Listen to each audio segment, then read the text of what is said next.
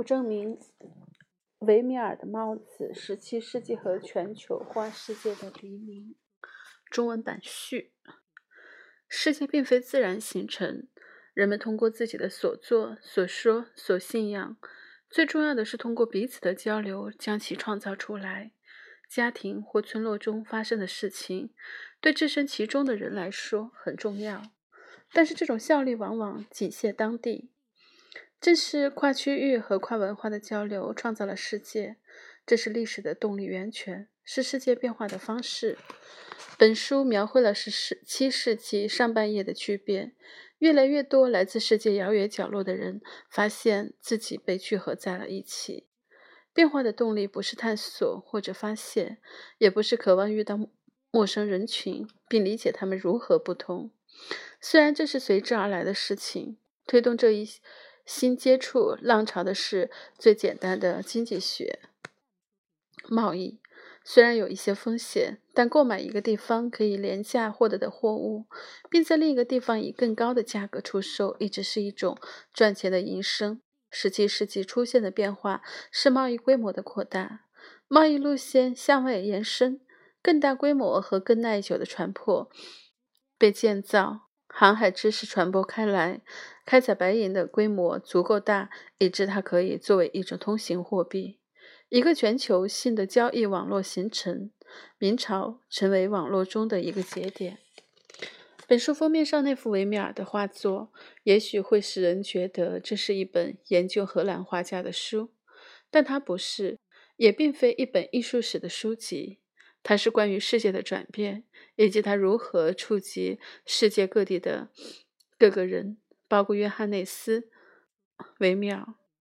在二零零八年，本书英文版出版时，英语读者惊讶地发现，我们甚至有可能将维米尔与全球贸易联系在一起。这位荷兰画家因其绘制的那些在安宁祥和的气氛中的女性画作而为人知晓。他描绘一个安静的室内空间，似乎与房间外面的严酷现实相隔绝。他有一种使外部世界消灭的天赋。我的读者全都没有想过在他的画作中寻找十七世纪世界如何改变的标记志，而这种改变很大程度上是因为中国。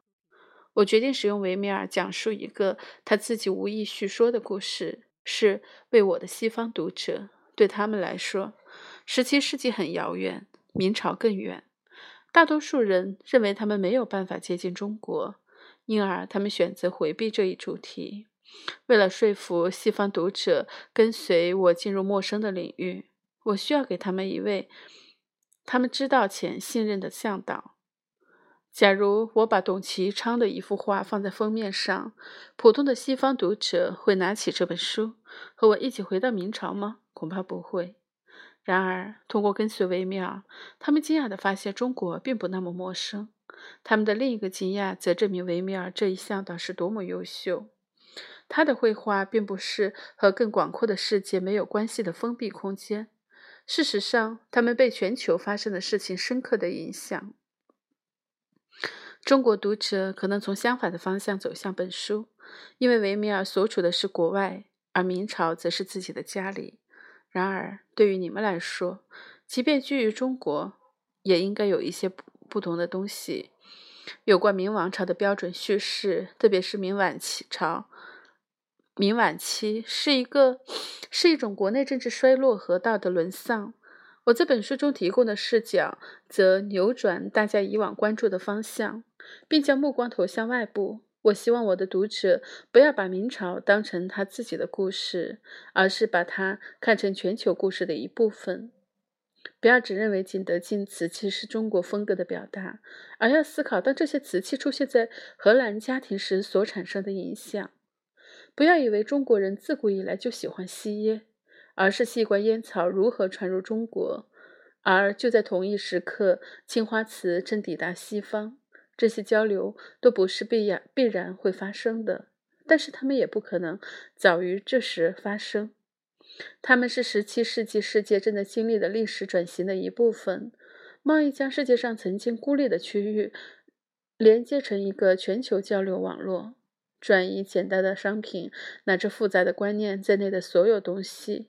这是一个无人可以预测的变革，也无人能够扭转。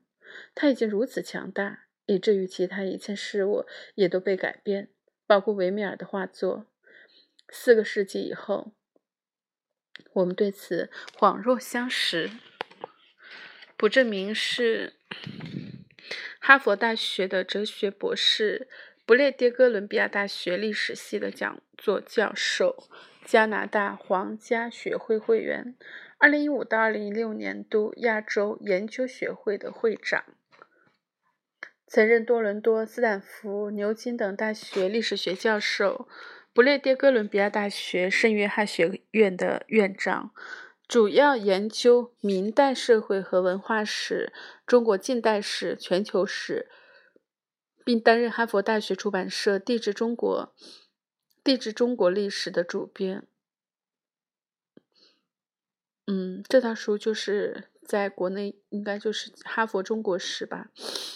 二零零五年获得加拿大历史学会颁发的历史学奖项——弗朗索瓦·泽维尔·加诺奖章。二零零六年获古根海姆学术奖，代表作有《纵乐的困惑》、明代的商业与文化，然后维米尔的帽子、十七世纪和全球化世界的黎明，以及为权力祈祷和秩序的沦陷等。嗯，在他的。在他的那个书封，就是封封页上有这样一段话，是马克林顿历史奖颁奖词。卜正明把每幅画中精心描绘的细节作为临近，通过它向我们展示更广阔的世界。在这本博学明晰的巧妙著作中，他追踪每一种商品的起点，并极富说服力的的告诉我们。在十七世纪的全球化世界中，任何地方都暗含其他地方的影子。维米尔的帽子是一本大胆的、创新的、令人着迷的易读性历史著作，是一本真正的大师级作品。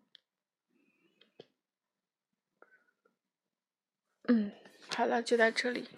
可能是所有的读的里面最短的一篇，才七分钟。